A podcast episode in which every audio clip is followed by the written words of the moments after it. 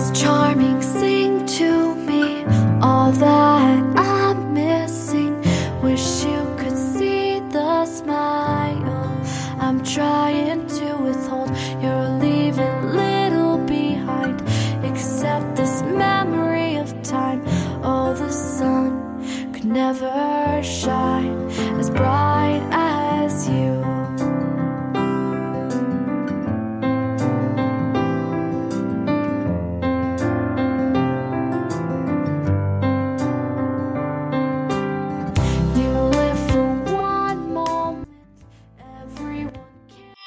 大家好，这里是 FM 幺七二六零六八电台，我是旭婉。今天是一个雨雪缠绵的时期，大年初一啊，在这里给大家拜个年啊，祝你们新年快乐，万事如意。因为是第一次分享文章，所以中途有卡顿或者紧张的事事情，希望大家原谅。然后自我介绍介绍一下，我来自西安，是一位爱吃、爱玩、爱旅游、爱拍照、爱一切美好事物的人。我最大的梦想是做生活的旅行家，因为想改变现在这样一成不变的生活。处在高中时期的我，是一个正在变改变性格的人。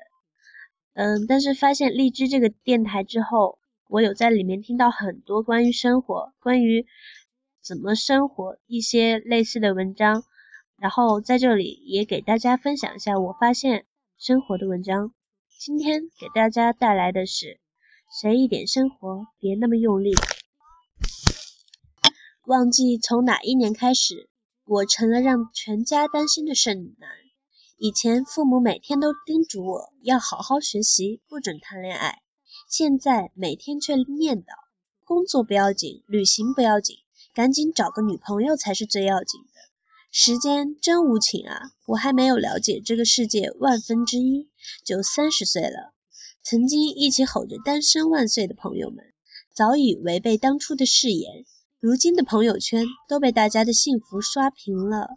高中同学生二胎，大学同学扎堆度蜜月，身边的亲戚朋友也都很给力。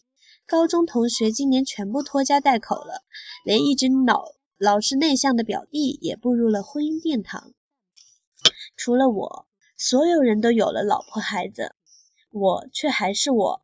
每年我一个人拖着箱子，背着书包到处跑，还像学生时代一样。父亲性格温和，不要不太操心，他觉得缘分到了，自然就来了。但母亲却为我的婚姻大事担忧到经常失眠，于是他研究了很多催婚套路。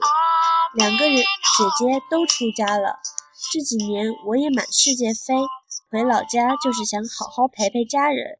连亲戚家都不愿意太走动。今年因为要赶新书的进度，我连续写了一个礼拜，除了吃饭睡觉，每天都在写稿。最后母亲忍不住了，她说：“你瞧瞧你，没带老婆回来吧？没脸出去了吧？”我穿着长款大衣，母亲说：“衣服太长了，本来人就矮，显得更矮。”第二天我换了短款夹克，母亲又说：“这衣服太短了。”然后长叹一口气，唉，有个老婆照顾你的生活该多好啊！我坐在阳台上埋头看书，邻居的亲戚把车停在我家门口，我打了声招呼，又继续看书。母亲说：“你羡慕吧，人家混得很好，在城市有两套房子，有铺子，有老婆，还有两个孩子。”我说：“我不羡慕，我也有啊，我还马上要有个民宿和咖啡馆了呢。”母亲气得拿扫帚想打我。母亲还有她的苦情戏。她说：“你孝顺我知道，可你也要孝顺外公外婆啊。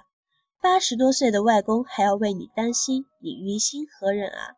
我说：“我也很抱歉。这样，你别说了，这是我和外公之间的事情。改天我亲自去跟外公道个歉吧。”他翻个白眼，不理我了。但他还是不会妥协。昨天他到我的卧室。语重心长地对我说：“不如我跟你一起去杭州吧。现在你请阿姨要花钱，可阿姨只做个饭就走了，也不会帮你打扫卫生。如果我去了，一来可以给大家做饭，二来可以给大家打扫卫生，三来工作室每天有女孩来拍照，我就不信里头没有我的儿媳妇。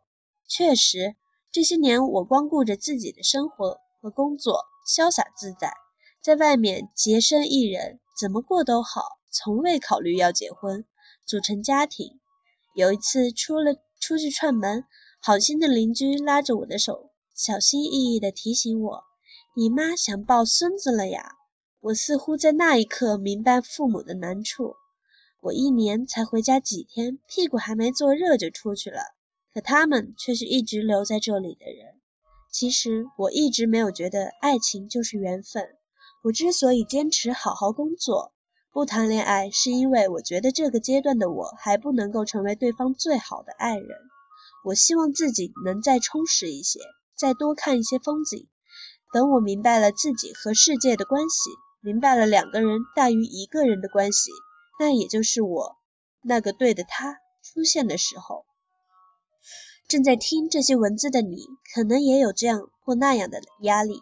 其实生活中有很多惊喜值得我们去探索，而不是一味的为压力而努力。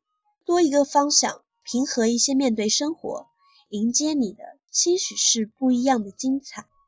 晚上跟老朋友聊天，他给我发了一句话：“随意一点生活，别那么用力。”我想这句话对我。和我的母亲都很受用，也许对你也是。希望每个你都能遵循内心，好好生活。今天的节目到此结束。嗯，我是旭婉，欢迎大家再次收听我的节目。嗯，第一次录有多多卡壳或者什么的地方，请大家原谅。现在听一下歌吧。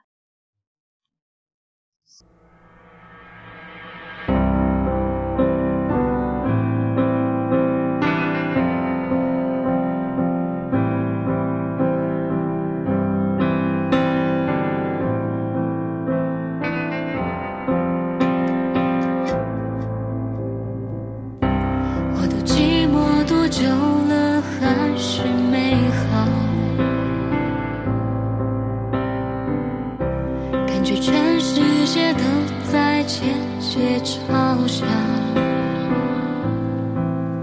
我能有多骄傲不堪一击好不好一碰到你我就被